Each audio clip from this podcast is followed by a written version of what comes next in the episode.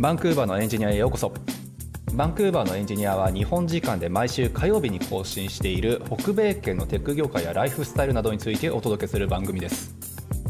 実況をお届けするのは私たち2人。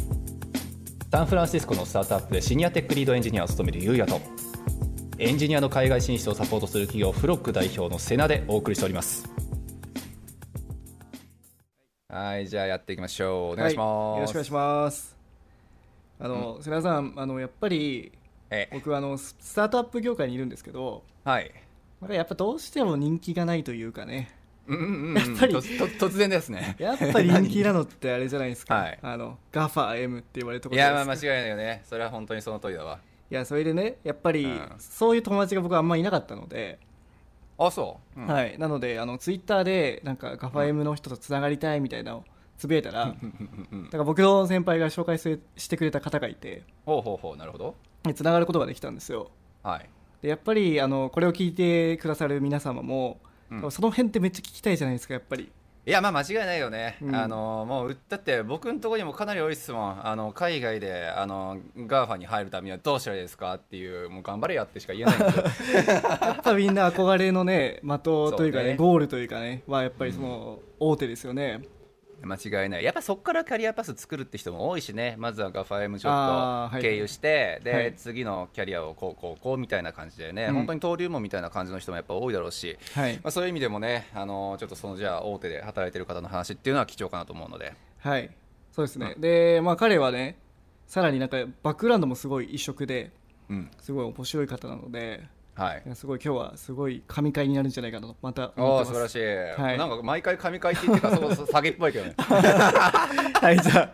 じゃあもう行きましょうか。はいよろしくお願いします。はい。ようさんよろしくお願いします。はいよろしくお願いします。よろしくお願いします。はい。えっ、と、僕ちょっとそうだ、あの、ようさんのこと実は結構前から知っててっていう話をした方が良かったと思うんですけど、そう、ツイッターでね、なんか、いつの間にか繋がってたんですよね。そうっすね。もうなんか僕が学生の頃から、うん、はい。あ、マジっすか？どっかのタイミングでフォローしましたね。ね僕もなんかもう太古の昔からずっとフォローしてるような感じになってるんだけどそう。であのあようさんって人がいるんだっていうのとあとあれですよね UBC の確かごしょあの卒業生っていうことでね。そうですね。うん、で、はい、あれまあ学部の話とかは後からもちょっと聞ければなと思うんですけど、まあ、純粋に CS 出られたっていう感じなんでしたっけ？そうですね。僕は特になんか、えー、複合みたいな感じで、うん、いくつか学部を取るってことはしてなくてはいはい、先行 CS みたいな感じで。ということですね、はい、誰だっけ、ヒロさんだったかな、なんかダブルメジャーとかね、やっぱりやってらっしゃる方とかもかなり多いって聞いてましたけど、ヨウさんの場合は、じゃあ CS オンリーで頑張ってきたと。そうですね、ヒロさんの場合はビジネス兼ねてたかと思うんですけど、うん、まあ、僕自身はそうですね、CS だけになってます。いうことですね。OK です。じゃあ、その辺のちょっとキャリアパスというか、どういう感じだったかもとかね、いろいろ聞きたいなと思うので、あとまあ、大島さんからね、もう本当に、やっぱ大手行った方がいいのかな、やっぱり大手かなっていう話をもう僕100万回くらい聞いてると思うんで、その辺のちょっとね、キャリア描かれてるヨウさんの話なんかを聞きながら、えー、このポッドキャストを聞いてるね、人たちにもね、ちょっと参考にしてもらえればなというふうに思いますんで。はい、はい、じゃあよろしくお願いします。よろしくお願いします。け。まあ俺が今日ねそういろいろ聞きたいな聞きたいなって思ってたことで大体まあ大きく分けてやっぱ2つで。あの1つは単純にその UBC 行きたいっていう人がめちゃめちゃ多いんですよやっぱ俺の周りも。そうですね、はいはいはい、だってめっちゃ有名じゃないですか。ね、うん、この間さっきというか、まあ昨日くらい見たらあのイギリスが確か出してる大学ランキングみたいなやつで36位とかかな全体で。東大どのぐらいですか？38位とか39位とか。東大より上なんですよねそうだね、うん、だからまあやっぱり、まあ、当然トロント大学とかそっちの方になってくるとまたちょっとランクが変わってくるかなって気がするけど、まあ、でもやっぱり UBC っつったらねカナダの国内でおいても3本指に確実に入る大学っていうことで、まあ、非常に、うん、人気が高いし。あとあれじゃないですかあのアメリカ人の方も知ってますよ。うんそうだよね。意外とそうアメリカ住まいの人もあ UBC ねっていうことも多いから、うん、うんそう。なのでまあそういった部分でもいろいろ話聞ければなと思ってて UBC 出てどうだったんだろうって話が1個。で、はい、えー、もう1個がまあ単純にやっぱりそのアマゾンとかねさっき大下さんもそうだけどやっぱりキャリアパスとしてやっぱり最初 Amazon GAFA をとりあえずあの GAFA をとりあえず通っていきたいっていうね本当に軽く考えてる人も多いしやっぱりでもそもそも入るのがどのくらい難しいのかなんかもそうだし、まあ、入ってみてどう感じているのかもそうだしちょっとその辺の職場環境の話なんかもねあのすっごく興味があるので そう。まあ、僕が聞きたいのは大体その2つかなっていうふうな気はするんですが、まあ、そういう意味だとさっきの大下さんの流れだと、まあ、キャリアっていうかその自己紹介的な部分で見るんだったらなんでまた UBC ね最初入ろうと思われたとかって結構なんか考えて入った感じですか？CS 絶対行くんだみたいな。いや結構今になって振り返ってみるとなかなか運の良い人生だったなって。いうふうに思う、うん、なるほどはい。えっと、まあ、まずカナダ大学応募した際に、うん、あの結果的にオファーもらえたのがオタワ大学と UBC だけだったんですよ。うん。え なんでオタワ？とりあえず全部出したんですよね。全部出して。出したんだ 出せるところは出しました。はいはいはい、もう基本的に知ってるところは。うんうんうん、で、結果的にであのオファーをくれたのが、もう本当にこの2つだけっていうふうになってて、うんうんうん、じゃあまあ、そしたら、名前的にも UBC の方が、多分いいんじゃないのっていうふうに、もう親と相談して、まあ、そうですよね、間違いない。はい、東大学何が有名なのか全く知らんもんな。僕も全然わかんないですね、そこは。うそうですよね。まあまあ、それの2択やったら確かにって思うんですけど、でも全部応募して、なんでまた UBC を大丈夫で、他ダメだったんですか？そういうあれだったんですよね。あの、はい、アIELTS 僕受けてたんですよ、 TOEFL。はいはいはいはい、 TOEFL 1回だけ受けたことあったんですけど、なんか、うん、結構、あの、初めてだったので、ちょっと、はい、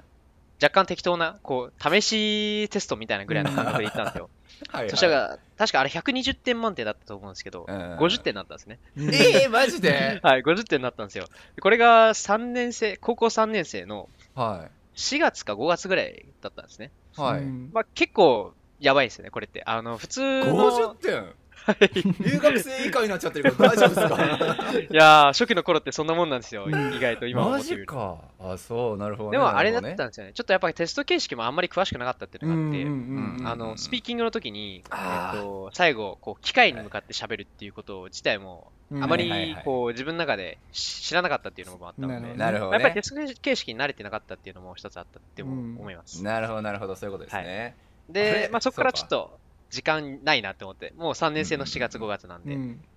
急いでこう、まあ、 TOEFL はちょっと無理そうだなと思って、 IELTSの方にシフトしたんですね。これカナダの大学とか、イギリスの大学だと結構、あの、受け入れてるところ多いと思うんですけど、 IELTSって。確かに確かに。そっちの方やってみたら、1回目で一応6点までいったんですよね。ああ、本当？ overall。 overall で6点までいったので、まあ、なんとか、こう、うん、こっちの方が多分うまくいけるなっていうのは分かったんで、まあ、そっちの方に専念することにしたんですね。はいなるほど、ね、で、でも最終的に、その最後の締め切りまでに6点までしか出せなかったんですよ。うんうんうん、で、UBC とか、あの、まあ、基本的にこっちの大学って、えっと、最低でも6.5そうですね。ねオーバーロールで。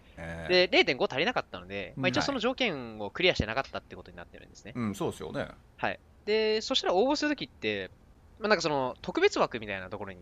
入るんですよ。こう、はい、英語の成績が追いついてないけど、うん、まあ、学校の成績とか見て優秀だから、うん、まあちょっと考慮してもいいよみたいな、そういう特別枠で応募しました。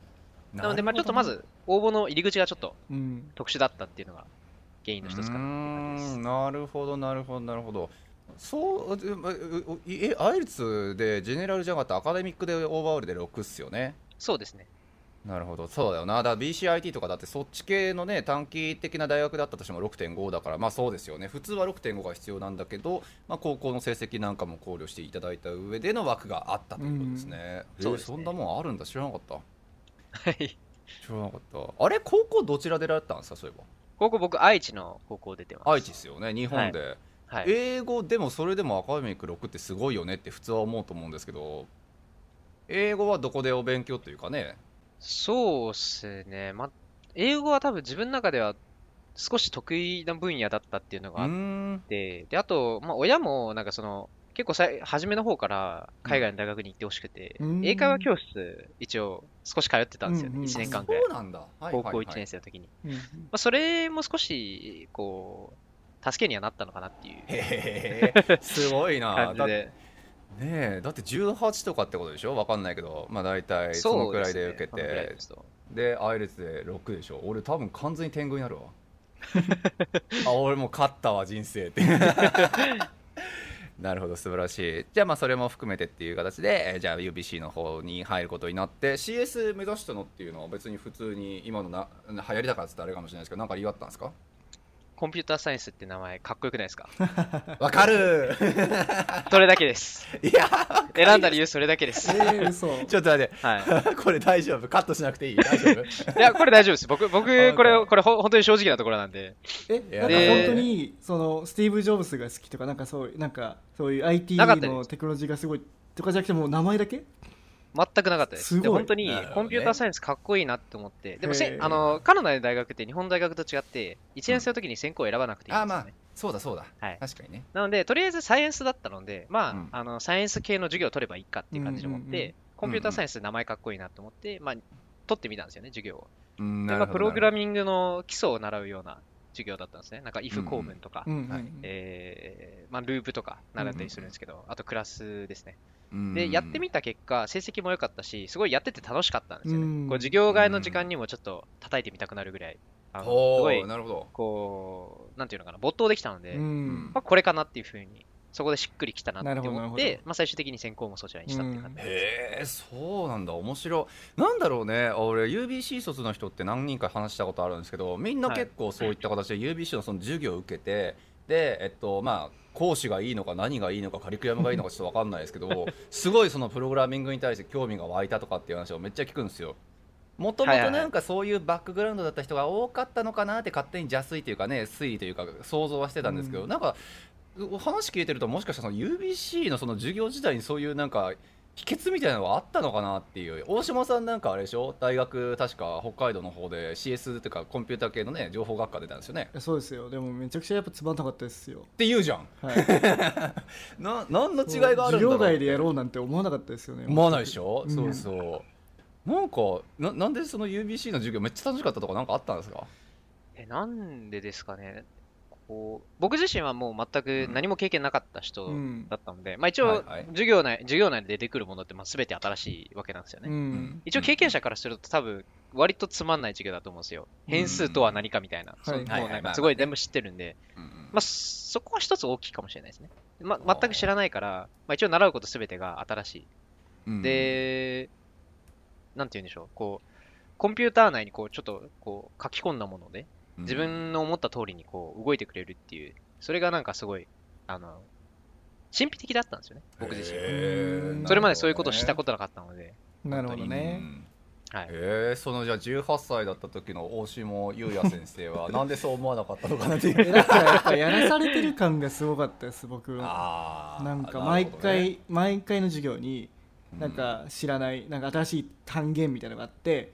今日は変数、今日はループとかでなんかこの課題を時間まで解きなさいみたいな感じになって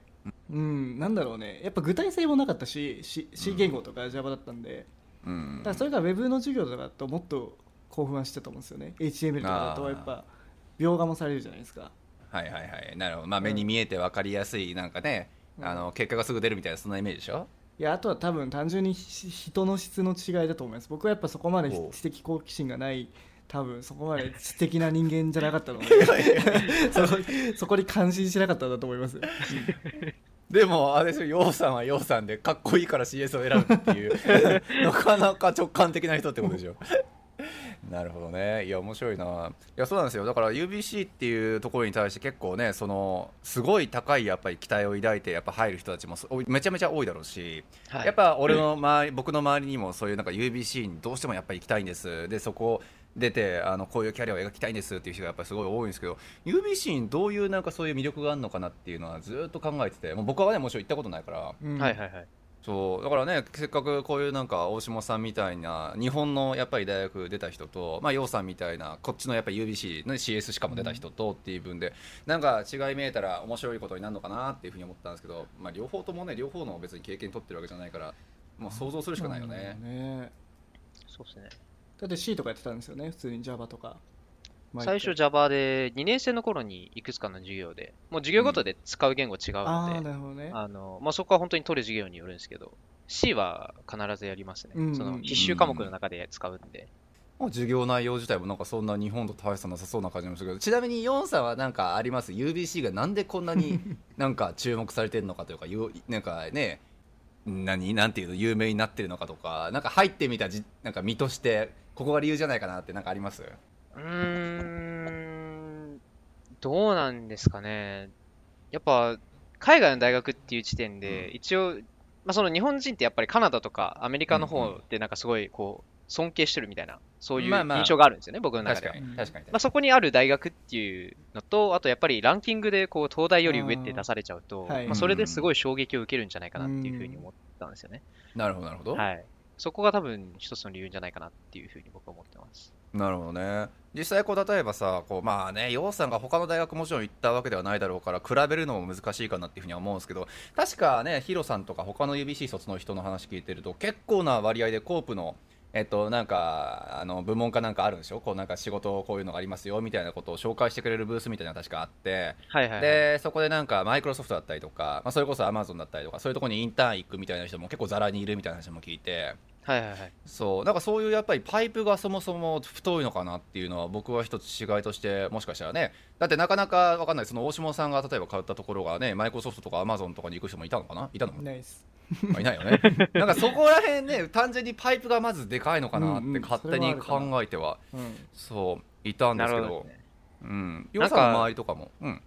18歳の時点でやっぱそこまで僕は考えは至らなかったですね。うん、なんかコープでどこどこ行けるみたいな、そこまで僕考えてなかったです。うん、あそうなんだ。はい。あのー、まあ、やっぱ大人になってから、こう、大学選ぶ人、うん、まあ、その、例えば大学どっか日本に入って、その後、うんうん、さらに海外の大学でも学びたいなっつって、こう、こちらの大学をこう選ぶってなると、はいはい、まあ、やっぱりそういうところも視界に入ってくるんじゃないかなっていうふうに思うんですけど、うん。うん、僕自身はそうですね、まだ18歳だったんで、全然そこら辺は考えられなかった、うん、なるほどね、はい、まあまあ、オタワ大学と UBC との2択でね、まあ、知名度でっていう。まあそうっすよね、間違いない。はい。実際、なんか、洋さんの周りとか、やっぱそういう人いたんですか？マイクロソフトにインターン行ってくるわとか。僕は全く出会えなかったんですよね、これが。あ、そうなんですか。はい。あのー、まあ多分そこは単純に、あのーうん、運が良くなかったのか、普通に、周りにいた人は結構普通の人ばっかりで、あんまりなんかすごい、こんな企業行ってきましたっていうのは全然いなかったです。うん、あ、そうなんですね。はい4年生になった時ですかね。4年生になった時から、うん、たまたまこうなんかそういう人に結構よく見かけるようになりました。ああ、そうなんだ。なるほどね。でも最初の頃って、はい、やっぱり授業のあの参加人数多いんですよね。1年生の授業とかって、うんうんうん、あの1クラスの中で200人とかぐらい。えー、マジ？はい。で、1年生の授業って基本的に、あの、まあ、あのプログラミングの初めの授業なんですよね。うん、誰でも受けられるような感じの。ああ、なるほどね。後々になってくると、こう、この科目を取って、あの、うん、パスしてないと、この科目取れませんよっていうのが出てくるんですけど、最初のやつってまあ誰でも取れるんですよね。うん、で、あのー、まあ、そういうところに集まってる人って結構いろんな人がおるんですよ。なんか本当にプログラミングもめっちゃできるけど、まあ、静かにこう、授業を受け取るみたいな人もいたりするし、全くのプログラミングの初心者とか、あと CS 専攻じゃない人とかもいたりするんですよ。で、それがだんだんだんだんこう、クラスがちっちゃくなって、4年生ぐらいになってくるともう50人ぐらいまで少なくなるんですよね。そこまで来るとやっぱりもうちょっとすごい人に出会いやすい。うん、そういう人たちってやっぱり最後まで、授業受けていかないといけないんで。まあ、フィルターがかけられていって、どんどんどんどんこう、最後まで残ってきた人たちは、この精鋭部隊が整ってるみたいな。が結構多かったりしますね。はい、なるほどね。え、でも単純にさ、例えばその最初の200人いた人たちが、まあ、最終的に50人まで減ったっていう言い方が正しいのかちょっと分かんないですけど、まあ、最後に残るというか目あの目にする人たちってそういう人たちなわけじゃないですか、はいはい、だから CS ねやっぱり結構授業的にも難しい人にとっては難しいのかなとかやっぱりドロップアウトする人とかももしかしたらいいのかなとか勝手にゲストはするんですが、はいはい、実際そのいうなんかね途中で挫折する人とかいたりしたんですか？はいますね、どうやら。やっぱいるんだ。はい、僕の周りにはいなかったので、まあ、直接、うんうん、直接的な話は聞けないんですけど、はい。はい、例えば僕の友達のルーメイトがいたんですけど、うん、1年生の頃のその人のルーメイトがいたんですが、はいはい、この子は、その、初めの方は CS 入りたいっつって、うんうん、えー、CS の授業を取取ってたんですね。はいはい、で、えっと、まあ、最初の 1, 回1個目の授業で、あの残念ながらフェール50点以下だったので、あまあ、そのその分の単位もらえず、えー、っと、まあ、その授業はあのパスできなかったので、まあ、その次の授業も受けられないですし、って感じになったんですよね。で、まあ、その人の場合は、確かさらに他の授業でもフェールがいくつかあったみたいで、マジか。あの、UBC のポリシー上、こう、フェールを2学期、確か2学期だったと思うんですけど、はいはい、連続で、あの、いく一定数超えちゃうと、あの、うん、言い方悪いんですけど、退学みたいな処分が出ちゃうので、はい、そういう感じで、こう、やっぱ CS 諦める人っていうのはいますね。あ、いるんすね、やっぱ。はいいやー怖なんか俺都市伝説かなって半分ちょっと思わせたところがあって。でなんか日本の大学入るの難しい。出るの簡単っていうね、うん、話は聞くし、はい、こっちの大学なんか入るの簡単出るの難しいとかっていうね話も聞くし。まあ俺ら外国人からすれば入るの難しい出るの難しいなんだけどそういうのはさておき。そうそう。ねやっぱりだからその出るための単位が足りないとかそういった部分の話なんかもやっぱ普通にあるんだなっていうのはね今ちょっと改めてやっぱそういう文化なんだって思ったけど。なるほどねじゃあまあそういう戦いを勝ち抜いて楊さんは今アマゾンの地を踏んでると。アマゾンの血なんだ、うん、血ももはやそういうかどうか分かんないですが いや素晴らしい。なんか大島さんからないんですか？その大学ね。俺ちょっとそういう CS の学科とか学校とか出てるわけじゃないからあれなんですけど。あでもプログラミング僕らの大学も結構課題とか厳しくて、あ本当？はい。でプログラミングの授業が1年生の時あるんですけどそれこそやっぱ C プラ、うん、C プラじゃない C, C をやるんですよ、うん、なんですけどやっぱそこに合わない人っていうのはそこでやっぱ単位落として、うん、やっぱ留年する人結構多かったですあいたんだ。なるほどね、うん、やっぱじゃあまあ別にカナダに限った話じゃないと。やっぱその概念を理解できない人ってやっぱ一定数いるんですよね、いますね。で本当にもう頑張ってもやっぱ理解できない人っていてうんそういう人はもうずっと留年するみたいな。ええー、まあそうなんだ。まあ合わないあんのかなやっぱなんだかんだ言って。そうそれ結構疑問になってましたね僕の大学では。いや素晴らしい大島さんのところが確かあれだよね。もう CS しかないみたいな学校だったよ確か、まあ、そう一学部しかないので はい。そんなところで CS あなたあの向いてませんって言われたらもうどうしろって話なんだけど。いやでもたまにいるんですよねやっぱり。全然コンピューター好きじゃないけど来てる人とかいるから。うんなるほどね、昨日そういえば昨日じゃない前回ね俺らのポッドキャスト出てくれた女性の方も確か学校でそういう人いたって話してたな。うんやっぱまあどの学校でもいるんだろうな。言ってたね確かに。うん、そうそう。もはやその人は HTML すら分かんないみたいなね。JavaScript のすごい簡単な、本当に構文すらも理解しないしみたいなそういう話だったと思うし、うん、そんな参考書一冊ちょっと見れば分かるやんって言いたくもなるけど。まあねそこがねやっぱセンスというか、うん、なんすかねこう概念をこう理解するところなんですよね。いや難しい。なんかだからね、うん、よく 僕らのところなんかにもあのとりあえず今までプログラミングとかあのそういうのやったことありません。でも将来的に海外で働きたいからあのこういう業界に入りたいですってやっぱりねやっぱりめちゃめちゃ聞くしめちゃめちゃいるけど、うん、いやあなた向いてないよねとかもちろん俺ら言えないし。いやかといってさあの向いてるか向いてないかって本当わかんないじゃないですか。うん。そう、ね、なんかそうそう実際解かせるかもしくはちょっと続けてみてとしか言えないしでそれでこういうちょっと問題じゃあやって持ってきてねっていうふうに言うのかでもそんなんねあの俺らみたいなところに相談した時点でやるわけがないし。だって僕なんて最初の新卒のサイバーの時の女性の方が、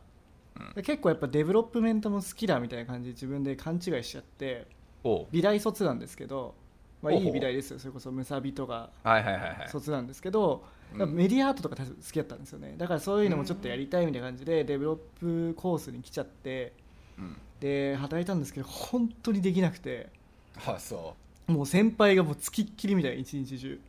いやねでも、ね、みんな困ってもうその人ができなすぎて、うん、でで最終的にデザイナーに転校したらしいです、うんうん、今デザイナーとしてやってるらしいんですけど、うん、ああよかったよかった。もうそれが合わない人ってのは合わないんですよ。なるほどね、うん、いやもうなんか難しいよね。なるほどそういうのもいるそういう人もいるんだねやっぱちゃんと。いやそうなんだよね。本当にもう自分には絶対その適性があるって思ってやってみてんだけどどう考えてもあなた精神的にやばくなってんじゃないかみたいなね。ちょっとだいぶ参ってない。本当に大丈夫っていう人がいるからですね、なるほどね、はい、好きと得意は違うってことですね、うんうん、いや間違いないまあ、ちょうどちょっと新卒的な、ね、話もあったからそっちの方にも軽く移っていければなと思うんですけど、えっ、ー、とでアマゾンが今回その CS 出られて楊さんがはじ、はい、働き出した会社としては初ってことですよね？そうですね新卒以降では初になります、うん、あれ人生初ですか？そのなんかフルタイムで働き出したって意味だと？えっと、一応3年生の時にインターンはしてたんですよ、うん、あそうなんですね。1か月だけですけど。はいはい、はい、なのでそういう意味ではそうではない、うん、なるほどなるほどちなみにまああのよければですけどインターンどちらの方行かれたとかって聞いても。僕日本のグノシーで。あグノシーか。はいはいはいはい。はい、あ素晴らしい。なんかねなんかよ確かヒロさんもあの人日本の方のレティだったかどうとか忘れてたけどねなんかあの会社にちょっとインターン行ってくらっていうふうに言って言ってたと思いますけどなんかあるんですか？やっぱり日本のテック業界一回一回ちょっと見ときたいなみたいな。そうですね、やっぱり日本の企業も興味あるなっていうふうにずっと思ってたので、あの一度行ってもいいなっていうふうに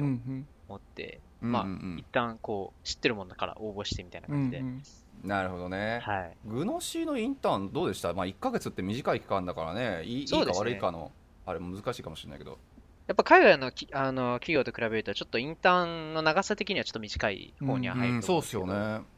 まああの、あのー、働いてる環境とかそういうのを見た感じでは全然、うん、あのー、僕の中ではすごい高評価だった感じおお素晴らしい素晴らしい、はい、もうやっぱ日本の企業って、まああの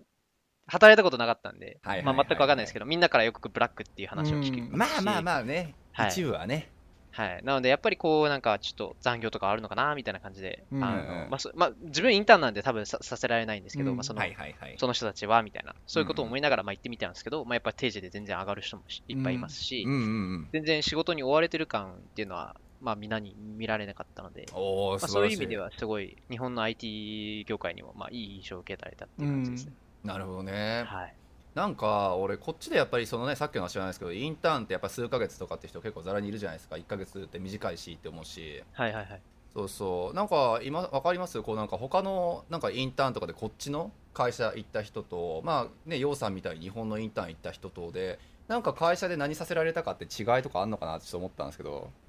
あでもこれは多分ちょっと今のあの今自分のアマゾンの方であのインターンしてる、うん、まあ、このその様子を見てっていうので、多分言った方が分かりやすいかもしれないですけど、やっぱ僕が当時関わっていたのは、すごい、あの、まあ、やっぱ修正系に近いタスクが多かったですね。まあそうだよね。そうだよ、ね、まあ、やっぱりちょっとあの大きく時間も設けられないので、例えばデザインミーティング、こう、例えばこう、システムのデザインこうした方がいいですよね、みたいな。ミーティングとかも特に開かずに、まあ、あの自分の方であのできるような小さなタスクが多かったって感じです。で、今のそのアマゾンでインターンしてる子とかを見ると、まあ、やっぱりその、うん、あの、一緒につきっきりになってくれてるそのメンターの人と一緒に、うん、まあ、そのデザインのミーティングに参加して、こう。みんなでディスカッションとかしたりして、こう、ね、やっぱりこう、大きなプロジェクトのある機能みたいなぐらいの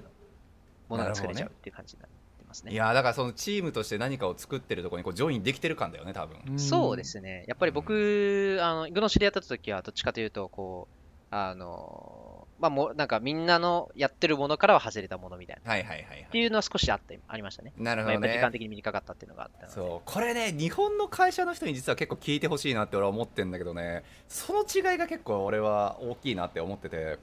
こっちでまあでも学校の質もあるのかな？やっぱりこう日本って新卒の文化もあるしなんか会社側が実際入社してからねつきっきりになって研修とかやって、まあ、3か月間もはやただみたいなこう例えばもう全く役にも立たないんだけどもうとにかく人件費だけ飛ばしてもうとにかく何か教えまくってって時期があるからまあいいかもしれないけど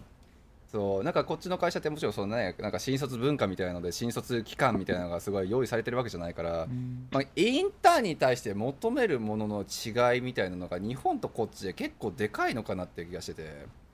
そうだからなんかで日本でやっぱりインターンしてきてっていう人と、まあ、カナダでこっちの会社でインターンしてっていう人でなんか本当にそのさっき言った実際にその仕事として必要とされてる感というか、まあ、ジョインして一つのなんかファンクションを作ってる感というか、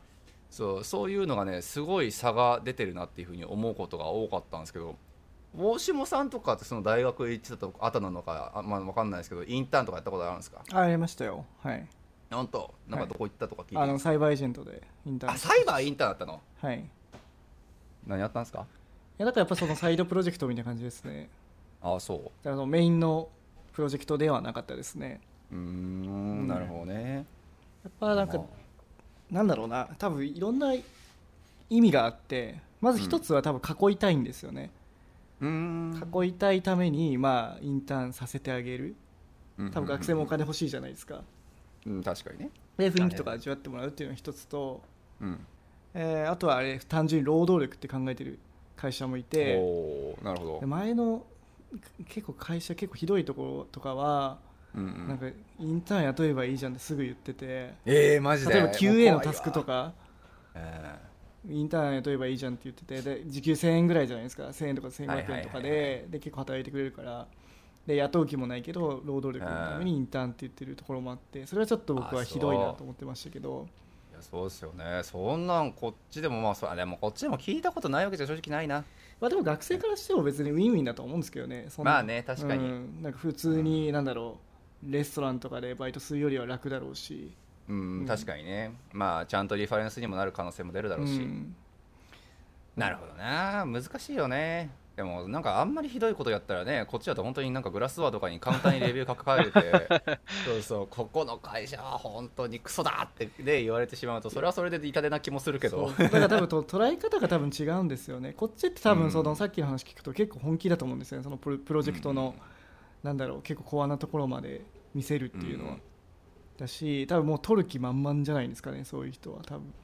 まあやっぱ争奪戦っていう意識が高いんですかね、のかなと思ったんですけどどういうそのぐらい熱量あります？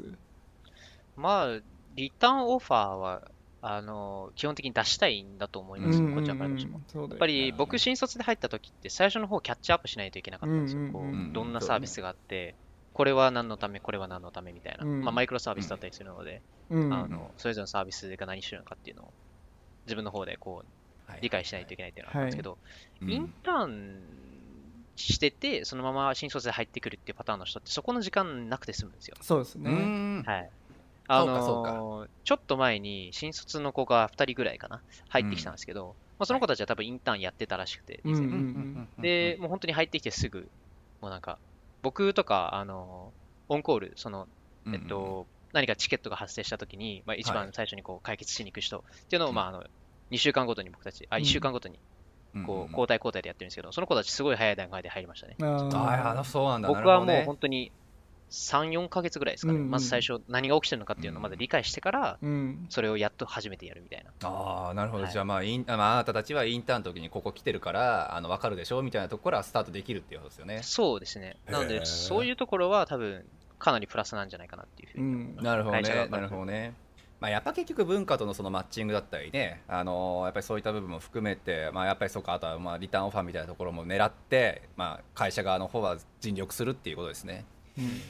いや面白いな。なるほどね。日本もそうすりゃいいのにってね思うとこあるけどなんか違うのかな？その文大島さんのさっき言った感じあでもそういうふうに、まあ、そのインターンの期間で教育して、うんうん、まあ、その入った時点で即戦力になってるっていう人もいっぱいいましたよ。うんなるほどね。だからまあ人によるかな本当に。し部署にもよりますね多分。どう考えてるかみたいな。なるほどな。なんかでもねすごい偏見入れてよければの話だけどさ UBC の人ってとにかくやっぱり優秀な人が多いなっていうのが正直な意見で。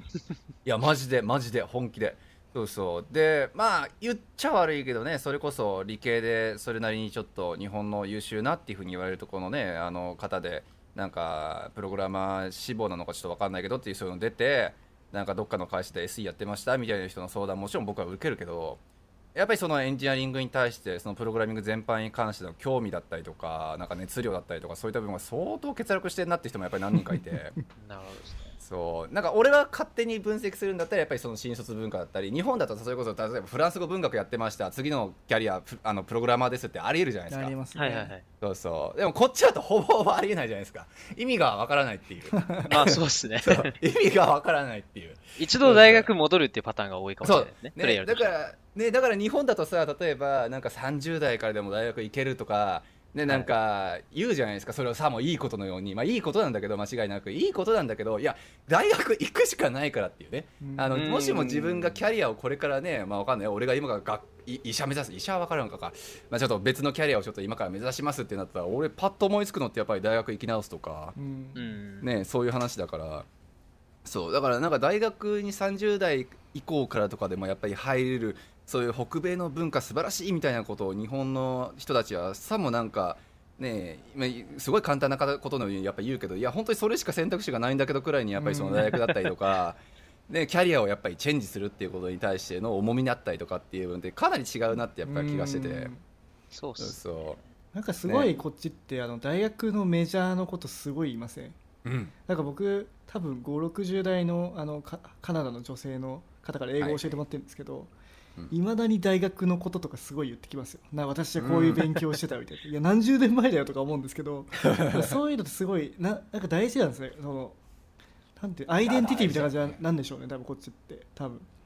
だってこっち普通にさなんか日本だとあのあなたどこどこ大学出てる人とか私どこどこ大学出たで終わるけどこっちって大体学部までって言うじゃないですか、学部まで専攻してって、確かにね、そうだよね、うん、なんかその自己 PR というかねそのプロファイあのプロフィールの中にやっぱりそういう学部まで含まれているのかそれとも含まれていないのかっていう部分っていうのは、まあ、結構文化圏やっぱ象徴してるなって思うとこはちょっとありますよね。まあ、というような感じでちょっと大学のねいろいろ比較みたいな部分の話ももう本当に積もれば積もるほどいっぱい出てくるんですがそんなこんなでじゃあ楊さんはアマゾンになんかすんなり入社しましたみたいに聞こえちゃうんですけれどももうさも当然のごとく私は。そうそうさも当然のごとくアマゾン行きましたって、まあ、言われてしまうとねちょっとあれかもしれないけど実際どうだったんですか？そのアマゾンにねやっぱり入社するまでの意思決定やったりとか、まあ、どういう経緯があってアマゾンに入社したのかとか、やっぱ気になるんですけど。そうですね。えっと、これカナダとアメリカの仕事一応両方僕はそのアプライしてたんですね。で、えっと、まあ、日本と同じように大体1年ぐらい前から基本的にみんな応募し始めます。うん、で、はいはいはい。まあ、早い人はもうそのリターンオファーとかもらってたりするので、うんうん、もうこの時点で就活せずに、もうそのまま残りの大学生活をそのままあの遊んで？クラス？遊んで。遊んでとか、まあ、好きなように こう過ごして過ごしていただければいいって感じなんですけど、はいうん、なるほど、えーまあ、そうじゃない人に関してはそこから応募し始めるんですけどその時点では基本的にアメリカの会社しか応募を出してなかったんですよね。うん、ようさんは、ね、アメリカの会社。僕が応募した時には。はいはい、で、えっと、アマゾンとかマイクロソフトのように大きな企業っていうのは、あの共通して、あの、アメリカとカナダ両方出してたんですよね、同じタイミングで。うんうんうん、なので、大体その、4年生の9月の時点では、あの、カナダの方にある会社としては、アマゾンとかマイクロソフトのように、でっかい会社しか応募できなかったんですよ。うん、なるほどね。はい。他のところまだ出してなかったんで、応募が。うんうんうん、で、そうすると、まあ、あの面接とかもこっちの方がもうずっと早早い段階で始まって、うんうんうん、で、えっと、いろいろ面接を重ねていった結果、えー、合計2社でしたね、あのオファーをもらえたのが。なるほど、なるほど。一つが Amazon で、もう一つが、うん、えっと、アメリカの、えっと、シリコンバレーの方にある一つのスタートアップなんですが、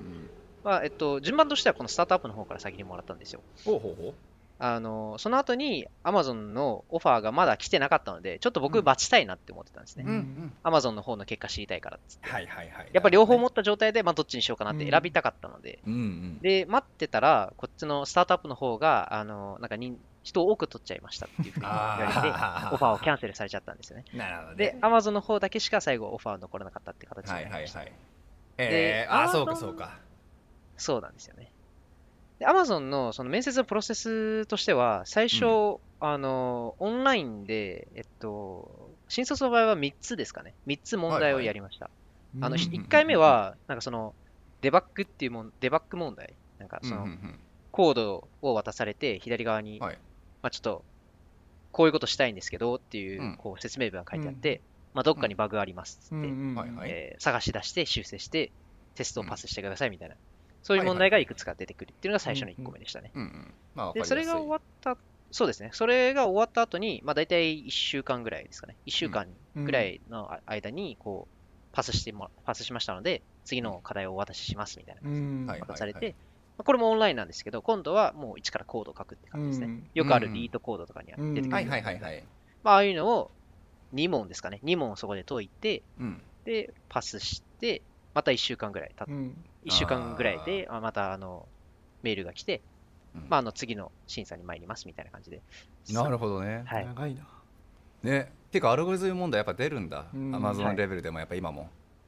出ますね。で、これ3つやって、やっとインタビューなんですよ。ここまでまだ誰も人見てないんですよね。この3つやったけど、まだ誰も会ってないんですよ。オンラインで、オンラインででも時間は決められてるんですか？その時間内にやれみたいな感じで。一応期限としては2週間だったかなと思います。確か2週間以内にやってくださいみたいな感じですね。まあ、早い方が多分その選考も早く進むんだ,、だと思うんですけど、はい。なので、これ3つやって、で、次に、あのー、ちゃんとしたインタビューですね。うん、で、これに関しては、えっと、3、合計3つのインタビューを行います。だいたい45分から1時間ぐらい、一つ一つ。はいはいはいはい、はい。を連続でやります、これ。連続でやるの？だ 連続でやります。これ、これ多分、あの、僕の場合、バーチャルだったので、あなるほどコンピューターを通して、だだったので、まあ、なんかその、休憩時間もすごい短めだったんですけど、場合によっては、その、現場で、あの、インタビューすることもあるので、そういう場合はもしかしたらもうちょっと休憩時間長いかもしれないって感じですね、うん、なるほどね。それコロナだからっていうのもあったんですかね、やっぱ普通に。当時は11月だったので、うん、まだコロナはなかったあなかったのか。じゃあ普通にそれが当たり前だったってことか。はい、かもしれないです。ちょっと単純にもしかしたら応募した人が多かったのかもしれないですね。うんやっぱり多すぎるとちょっと来てもらうのはちょっと難しいっていうのはあったと思いますし。ね、確かに確かに。はい。一応こうやってオンラインでややる場合なんですけど、うん、あの僕の場合はなんかすごいシアトルの人が面接したり、うん、ニューヨークの人が面接したり、トロントの人が面接したりみたいな感じで、うん、あのまあ、世界各国の アマゾンオフィスにいる誰かさんを使えるっていう、まあ、メリットなのかどうかわかんないですけど、そういうことができたりしましたね。はいはいはいへえ、はい、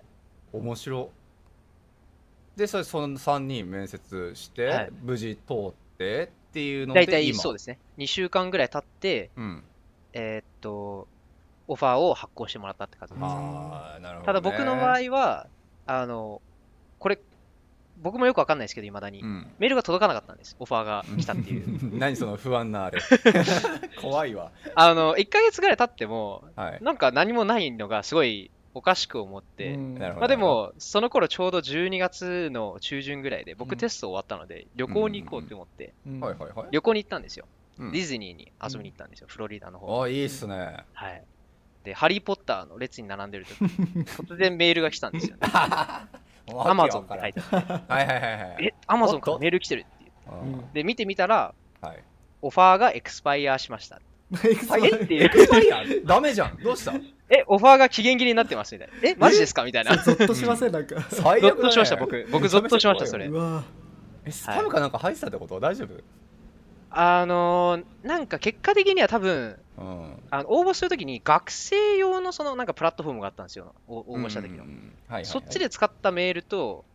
あのもともとのなんかジョブの方のプラットフォームがあって、そっちに使った別のメールがあって、別々のメールがあって、そこでごちゃごちゃしたみたいです。それ、ハリー・ポッターどころじゃないじゃないですか。ビビりました。めっちゃビビって、うん、で、急いで連絡したんですよね。僕、うん、オファーもらったみたいなんですけど、ま、あのメール届かなかったので、受け入れることはできませんでしたみたいなことを言って言ってみたんですよね。でそしたら、まあなんかちょっと、まあ、向こうもなんかあのいろいろ調べてみたらプラットフォーム上になんか2つあってメールがごちゃごちゃしてたっていうのが分かったので、うん、すいませんでしたっつって結果あのオファー出してもらえたって形でいやいやなんかすごい怖い。すごい回って回ってやってもらったいや怖いなそれ。いや、恐ろしい話だわじゃあ何？あの、まあ、ニューグラッツとは違うかもしれないけど大島さんが仮にねじゃあ GAFA5 みたいなとこでまあアマゾンじゃあ受けますってなったらそういう工程をたどることになるんだろうけど、はい、どうですか？大島先生自身のほどは。えっとデバッグとか多分大丈夫だと思うんですけど、うんね、やっぱりあれっすね。そのリートコードやりたくない問題があって、ね、間違いない。みんなそれだよね。絶対解けない一問も今 それはそれですすんごい非効率な4文書いちゃうと思う。いやいやまあでもそこだよね。でその後じゃあまあオンラインなのかあのねフェイスとフェイスなのか分かんないけどまあ面談が3つくらいあってっていうので、はい、いや面白いな。だからその最初の2つの問題解かせる部分である程度フィルターかけてんだろうねだから。そうですね。なのでやっぱ最後のインタビューで負担かかる部分は少なくなるはずですね、これちょっと言える範囲であすみません。言える範囲で言ってほしいんですけどはい、その面談の中でもやっぱホワイトボードコーディングみたいなその自分の書いたコードとかを説明するっていうことはやってるんですか？えっと、やってると思います。僕はあのバーチャルだったので、ホワイトボード自体は使ってないんですけど。なんか例えば、それ画面共有して自分の、そうですね、画面、あ、まあ、向こう、なんかそ、あの、ごめんなさい、名前忘れたんですけど、サービスの。なんかそういう、こう、僕が書いてて向こうでも見れてるみたいな、そういうやつあるので、まあ、それで僕の方でマウスを動かせば向こうも何が起きてるか分かるので、画像はシェアして、あの、スクリーンシェアはしてないので、まあ、例えば、あの JavaScript の配列の書き方を忘れたみたいなのも、うんうん、まあ、別に検索しても向こうは見てないですしみたいな、まあ、向こうも別にそれしてもらって構わないからっていう感じなので、うんうんうん、なるほどね、はい、なるほどね。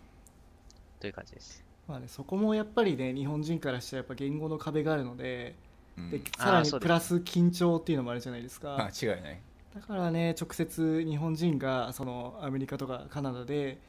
面接で多分受からない理由ってそこなんじゃないかなって僕は思うんですよね。まあ確かにね、うん、本当にそれはあるだろうな。いや面白い。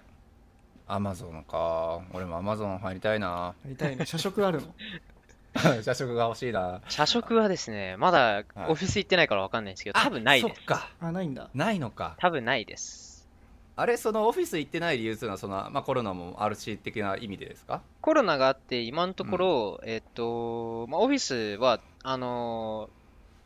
ー、行かない方がいいみたいな感じになってます。一応空いてます。そうなんだ空いてるので、ね、まあなんか、例えば家でどうしても集中できないみたいな人いたら、まあオフィスの方に行ってもらって構わないですが。ああ、そうなんだ。はい、なるほどね。オフィスあそこ今作ってたあれもうできたんだけ？ど郵便局のとこぶち壊してやあのアマゾンのあのオフィス作ってるじゃないですか？やってますね。ねあれもうできたのか？2023年だったあな23年か。まだ先なのか。まだ先です。いやへえこれめっちゃ時間かかってんだな。あと2年か。あれって確か丸ごとアマゾンでしたっけ、うん、あれやばいっすよね。なので多分相当たくさん人が、なんかなんかう噂によるとグラウンドフロアはなんかバスケットコートになるみたいな それはそれで楽しいですね。なんか、ね、休憩時間にバスケできるのは楽しいんで。ね、素晴らしい。え、ようさんもじゃあもしあと2年 ,2 年くらいアマゾンいるんやったらいるかもしれない。あのそこでオフィス仕事してるかもしれないってことですよね。そうですね。アマゾンのことだから他のオフィスも撤去するのかな？なんかみんなそっちに集める気がします、ね。そうですよね、その方が多分向こうもファンあの便利だと思いますそうだよね。確かテラスガーデンにも1個入ってますよね普通にフロアかなんか借りて。そうですね。テラスガーデンとあと2つ3つぐらいオフィスが点々とああそうなんだ。あれはなんですか？あの AWS は入るんですか？入るっていうのは。AWS も Amazon に入るんですか？あ入ってます。まあそうですね、うんうんうん、あなるほど、はい、なんか LinkedIn とかであのそのその人人がこう自分のあの履歴を書くときには AWS って書いたりしますけど、まあ、一応オフィスとしてはこう一緒にみたいななるほどなるほど。あ一緒の人ですね。そうだよね。だってアマゾンほど大きくなるとみんなアマゾン出身の人たちのプロフィールとかってアマゾンのどこどこの出身ですみたいなね。書きますね。ね書いてるからああアマゾンだけじゃダメなんだなやっぱみたいな僕の場合は多分アマゾンとしか書けなさそうですけど。今具体的に言ってこれも言える範囲でいいですけど仕事の内容としてはチケットさっき切ってるってどういう内容の仕事してるんですかちなみに？えっとトラックがこう、えっと、倉庫に入って、荷物を下ろしたり、こう、積んだりとかするんですけど、この入ったり出たりするこのゲートのところを管理するための、まあ、ソフトウェアとかを基本的に作ってます。ああ、なるほどね。はいそうかそうか。じゃあアマゾンのあのあれかあの物販というかそっちの方のやつのシステム作ってるってことか。にそうですね。該当します。そちらの方いやそうかそうか。なるほどね。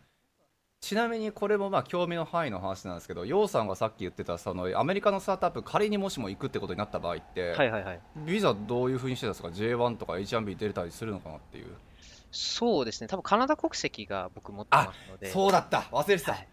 そうだそうだ、忘れてた。ちょっとそこら辺はあの他の留学生とはちょっと違うルートがたどれるかもしれないですね。間違いないそうかそうか。だからアメリカに対して応募っていうのもそれだけまあ一応そのねカナダ国籍っていうのもあって1年間でしたっけ？あれってなんか就労ビザみたいなやつ。えっと、自分使ったことないんで分かんないんですけど、うん、多分そんな制限はなかったかなと思います。あ、なかったんだっけ、はい、あれあれ。あれって確かそのそのビザで滞在してる期間って、移民とかしたい場合は、その期間数えられなかったと思うんですよ、確か。そうか移民とはもう全く切り離してのビザなので、まあ、アメリカ側からすると、勝手に移民されることもないみたいな。なるほど、なるほど、そういうこと、ね。はい、あくまでも経済的に回しましょうっていう、えー、あの合意のもとだったので。面白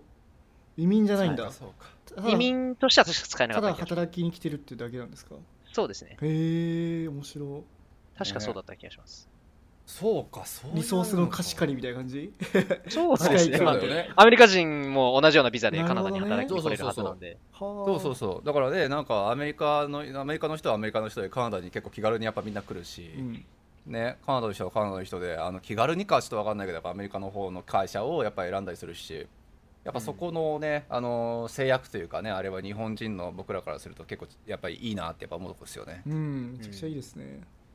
他にちなみにその UBC にいらっしゃった方々でもちろん外国人の人とかで、まあ、その国籍的にあの日本国籍の人もいたとは思うんですけど、はいはいはい、そういう人ってやっぱりアメリカを見ずにやっぱり普通にカナダ企業しか見てなかったんですかね？周りの、うん、僕先輩の友達は全くいなかったのでその日本人とか、うんうん、そうかそうか。なのでちょっとやっぱこう最終的にどうなったかっていうのはうんうん、あの全然わかんないんですけど、周りの友達だと、やっぱりカナダからっていう感じの人が多いですね。うん、あの、ね、カナダの大学卒業すると、ポスグラのあの、ビザもらえるんで、まあ、3年間、ほぼ普通に働けちゃうんで、まあ多分それも考慮して、やっぱ最初はカナダ。まあいうことですよね。はい。いや、やっぱりそこが登竜門になるんだろうな。いや、面白い。さあまあというわけで結構長いことお話ししていただきましたじゃないですかあのアマゾン働いてみてどうすか？トータル。もうもうざっくり。ざっくりですか？うん、あのこれ多分結構人によると思うんですけど僕って多分こう開発がこう速いスピードでこうバンってこう何かが出来上がるを見るのが見る見たり関わったりするのが好きなんですね。その点ではやっぱりちょっと Amazon はあのやっぱ大きい企業ですし、みんなの生活のちょっとインフラっぽくなってる部分もあるので、かなり慎重にこうワンステップずつ踏んでいくみたいな形になっちゃうので、やっぱところどころちょっとあの、まあ、回りくどいなって思ったりするところあったりしますね。うん、あそうなんだ、はい、まあまあまあ確かにね。インフラ化してるって意味だと本当にそうだもんね。うん、ちょっと慎重にいかないといけない部分あるので、まあなんか本当にちっちゃい機能を作るときも、まあ、すごいなんか、こうみんなでディスカッションして、ここはどうとか、こうとか、こうしないといけないので、まあちょっと回りくどいなっていうのは若干やってて感じたりしてますね。いやそうなんだ。なるほどな。でもやっぱりねキャリア的な意味で言うんだったら最初アマゾンとか GAFA につい、まあ、入って、まあ、そこからそこでのやっぱり看板ぶら下げてっていうね次のキャリアがこうって人たち、まあ、結構多いと思うんですよ。はいはいはい。そう。養蚕的にはどうなんですか？そういうなんかアマゾン今いらっしゃるとは思うんですが次のキャリアとかって頭の中想像してたりするんですかね今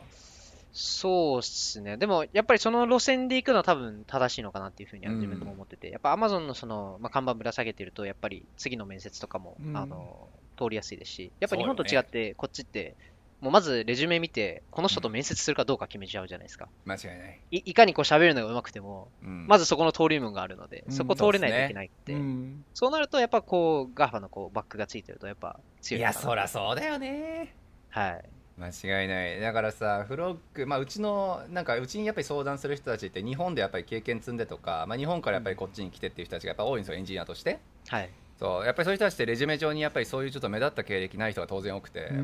でそうなってくるとさやっぱりまあ面接に行き着くまでに、まあ、それこそ電話あの応募なんかリクルーティングサイトとかいろんなとこ応募して。で、うん、そうだな大体平均してなんぼやろ6、まあ、経験値が日本で23年あるよっていう人は多分40社くらい受けて23社まあ、書類通って面接まで行くかなでオファーまで行くかなっていう感じだと思うんですけどなんかやっぱりね UBC やったりとか Amazon やったりとかっていうこっちでそもそも通用するバックグラウンドがあったりするとだいぶそこ違うんじゃないかなと思うんですけどなんか楊さんはその何社受けてとかって全体でどのくらいオファーもらってとかってなんとなくイメージとか数えてたりします？新卒の時に応募したものですと、まあ、アメリカの方だとやっぱ若干通りは悪い部分はありますね、カナダの大学ってことで、まあ、あのめちゃくちゃ詳しいわけではないみたいな、そういうのは多分あると思います。で、なるほどね。大体多分150ぐらいは応募しましたね。150ぐらいは応募しました。うち面接もらえたのが10社ぐらいですかね。10社ぐらいは面接はしました。なるほどね。なるほどね。はい。で、最終的にオファーが2つですね。先ほど。いやー、その150受けた中で、なぜかそのね、アマゾンにはちゃんと通ってるっていうのはすごいなって思うけど。やっぱカナダ支社があるっていうのは大きいかもしれないですね。ああ、なるほど、なるほど。アメリカが多かったので、他のところは。なるほどね。地元だからっていうのもあるかもしれないですね。はい。そうだよね。でも入ってみてびっくりしましたけどね。自分のチームとかって UBC の卒業生、僕以外だと1人しかいない。あ、そうなんだ。マジで？十何人ぐらいいて、1人しかいないです、僕以外では。あ、本当？え、ちなみに他の人ってどこ出身とかって、SFU が2人ですかね。いました、いました。あの僕のオンボーディングバディ、こうあの僕入った時に分かんないことあったら、まあ、メンターですね。はいはいはい。SFU です。SFU 最近頑張ってますよね、あそこもまあまあ。いやそうそう。なんか SFU 出身の人でも結構最近優秀な人多いよっていう話をねまた別のスタートアップの会社の人が言ってて、そうそう。で今までも UBC1 本しかいなかったみたいなとこあったと思うけどそだいぶ変わってきたのかなとは思いますが、へえそうなんだ SFU が2人？他はもう適当って感じですか？そうですね、なんか他の、例えばアマゾンインド社の方から移ってきたとか、うんうん、あとはもう単純に、あのどこどこの国からやってきました的な。うん、ああ、なるほど、なるほど。まあ、全然、ね、あの、普通に社会人になってから、こう、はいはい、なんか大学 特に関係なくみたいな、みたいな人いいたりしますね。あ面白い。多国籍ですか？じゃあもう。かなり多国籍ですね。僕が入ったことで多分、日本、韓国、中国、うん、ここ 3, 3つ全部いて、うん、まあ、もちろん比率的には中国が多いんですけど、うん、そうよね。はい。あと、インド、インドは多いです。インド人すごい多いです、僕のチームとして。は。はい、あとはまあカナダ人が何人か、うん、あと他バラバラですかね。ヨーロッパの方から少し来てたりオーストラリアから面白いすごいすごいバラバラです。なるほどな。そこはさすがカナダ支社って感じですね。なるほど。面白い。いやなるほどね。結構いろいろ聞けたかなと思いますけど、どうですか、大島先生。いや、もう大満足です。ね。ありがたいあれじゃないですか。今後聞きたいですねでも。やっぱり。ね間違いない。やっぱりアマゾンの看板ぶら下げてヨウさんがさ数年後どうなってるのかっていうよね。そうだよね。ちょっと僕らにもね甘い汁がちょっと来た。甘い汁は、あのー、甘い汁は渡せそうにないですけど、今のうちちょっとつまをつけておこうかなと思って。あの時イタリアンレストラン一緒に行った俺ですけどってあのドヤ顔して数年後とかに言ってるかもしれないんで。いやその時はじゃあお願いしますわ。はい、はい。あのやっぱ具体的に何かありますか？23年後とか。いやでも今はすごい全然僕の中でもイメージはつかないです、ね、まあそうですよね。多分多分スタートアップとか行ってみたいっていうのはあるので、うん、まあ、次転職するとしたらスタートアップとか、うん、もうちょっとこう開発に主なリソースを投じてできるような場所に行ったりしてみたい感じですね、はい、なるほどね。はいまあ、グノシーも行ってるしっていうわけじゃないですけど、なんか日本のスタートアップとかそういうのを目指すとかっていう予定はなさそうですか？